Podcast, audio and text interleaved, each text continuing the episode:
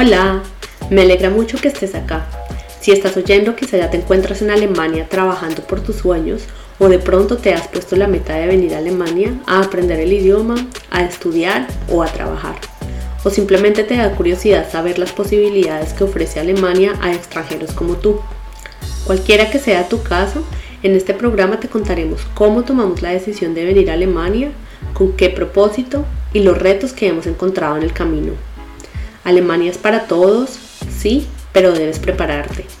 Por eso hoy te contaré mi historia y la historia de cómo nació Alemania para todos. Mi nombre es Natalia y estudié Ingeniería Civil en Bogotá, Colombia. Mientras me encontraba terminando las últimas materias de mi carrera, me preguntaba qué haría al finalizar mis estudios. Lo más probable sería encontrar un trabajo en mi área de interés, ahorrar, quizá hacer un máster, trabajar más, algún día comprar una vivienda y formar una familia. Pero algo dentro de mí decía que quería algo diferente. Pensaba que quizás debería tomarme un año para descansar, viajar y en ese tiempo decidir qué hacer después. En ese entonces hablaba solamente inglés como lengua extranjera y no tan bien.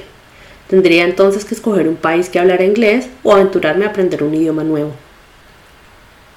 Yo había escuchado varias cosas sobre Alemania, que la educación es gratis y de calidad, que hay mucho trabajo en mi área, que son pioneros en tecnologías y energías renovables, pero también sabía que el idioma sería muy difícil.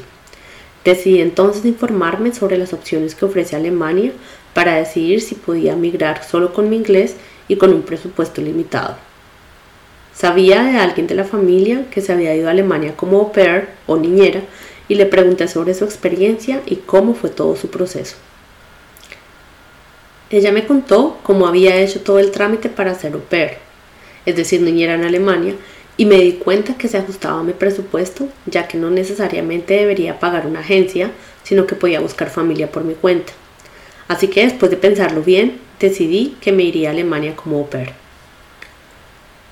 Primero me inscribí a un curso de alemán para alcanzar un nivel A1 de alemán y así poder presentar el examen que exige la embajada para la visa au pair. Por otro lado, creé mi perfil en una plataforma para buscar familia y comencé a conocer posibles familias anfitrionas. Al encontrar la familia con la que más afinidad sentí, solo fue cuestión de reunir documentos como seguro médico, contrato, carta de invitación, certificado de alemán, entre otros. Desde que me surgió la idea de ir a Alemania hasta que obtuvo mi visa me tomó unos seis meses. En menos de lo que pensaba, iba sentada en un avión camino a emprender el viaje más increíble de todos. Me llenaban sentimientos de nostalgia por todo lo que dejaba en mi país, mi familia, mis amigos, los lugares, pero también sentía mucha emoción por todo lo desconocido que venía para mi vida, por todas las oportunidades y nuevas experiencias que esperaban por mí en Alemania. Mi tiempo au pair superó mis expectativas. Me entendí muy bien con la familia y de ellos aprendí mucho sobre la cultura, las tradiciones y la gastronomía alemana. Tuve la oportunidad también de conocer lugares y personas increíbles y lo más importante de todo, aprendí alemán de tal forma que al finalizar el año au pair podía comunicarme de forma fluida en este idioma. Cuando se acercaba al final de mi visado, comencé a buscar programas de maestría para postularme y poder continuar mis estudios acá. Mi objetivo era estudiar en alemán, para lo cual necesitaba un certificado de nivel C1, que claramente aún no tenía. Los exámenes permitidos eran el TESTAF o DSH, que son algo así como un TOEFL pero en alemán. Al terminar el año PER entonces cambié mi visado a visa de estudiante de curso de alemán, la cual obtuve por unos cuatro meses mientras logré alcanzar el nivel de alemán C1 y pasar la prueba DSH. Ya teniendo este requisito, apliqué a varias universidades y recibí de dos de ellas aceptación. Elegí entonces el programa de maestría y la ubicación que más me gustaba y me mudé a una ciudad nueva y empecé una nueva etapa, mi etapa con visa de estudios universitarios. Para mi sorpresa, en mi maestría solo éramos dos estudiantes extranjeros, todos los demás alemanes. En las primeras clases me di cuenta de que el alemán del curso de alemán te prepara para la vida cotidiana, pero que el alemán que se maneja en un aula de clases es muy especializado y técnico. Es así que no entendía muchas cosas en las clases y mis apuntes eran casi siempre palabras desconocidas que tendría que aprender después de clase. Tuve entonces que estudiar mucho por mi cuenta para ponerme al nivel de los compañeros y del contenido. Necesité mucha disciplina y dedicación para prepararme para los trabajos en grupo, las presentaciones y los exámenes. Respecto a esto último, en Alemania no hay varios exámenes durante el semestre.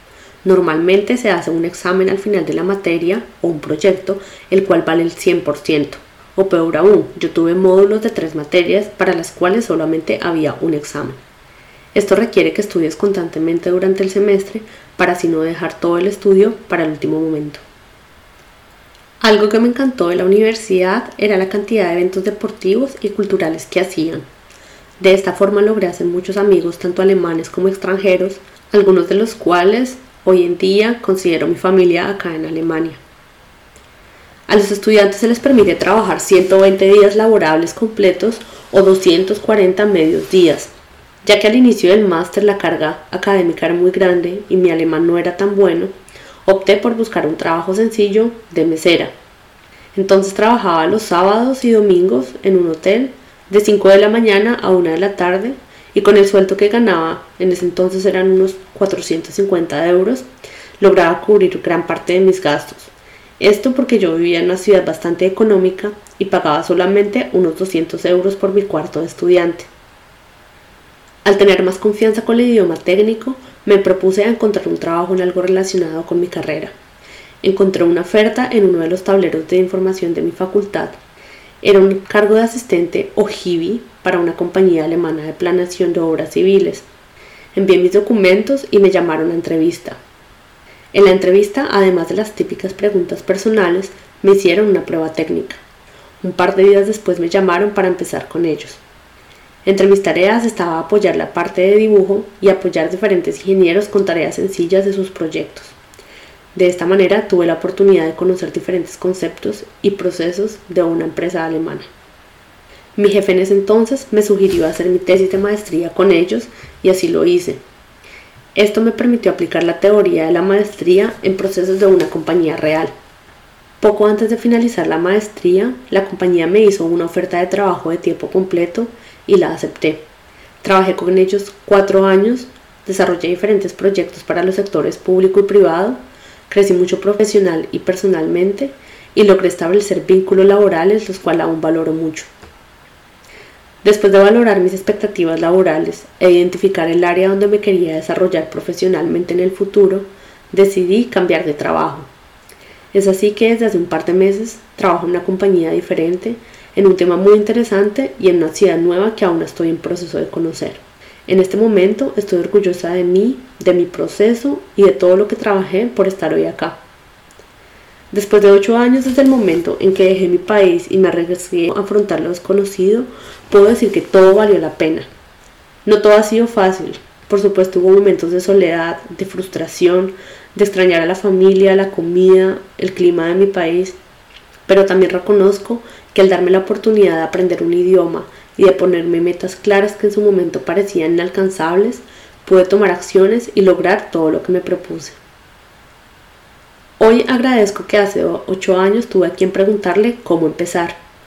Es por eso que he creado este proyecto llamado Alemania para Todos, para contar mi historia y la de otros que como yo algún día vinieron a Alemania, que superaron dificultades pero que también han logrado sus metas este espacio es para intercambiar experiencias e inspirar.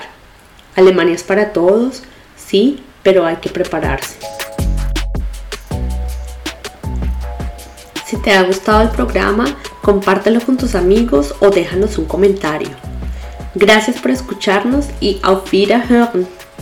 Más información y entrevistas las encuentras en nuestra página www.alemaniaparatodos.com.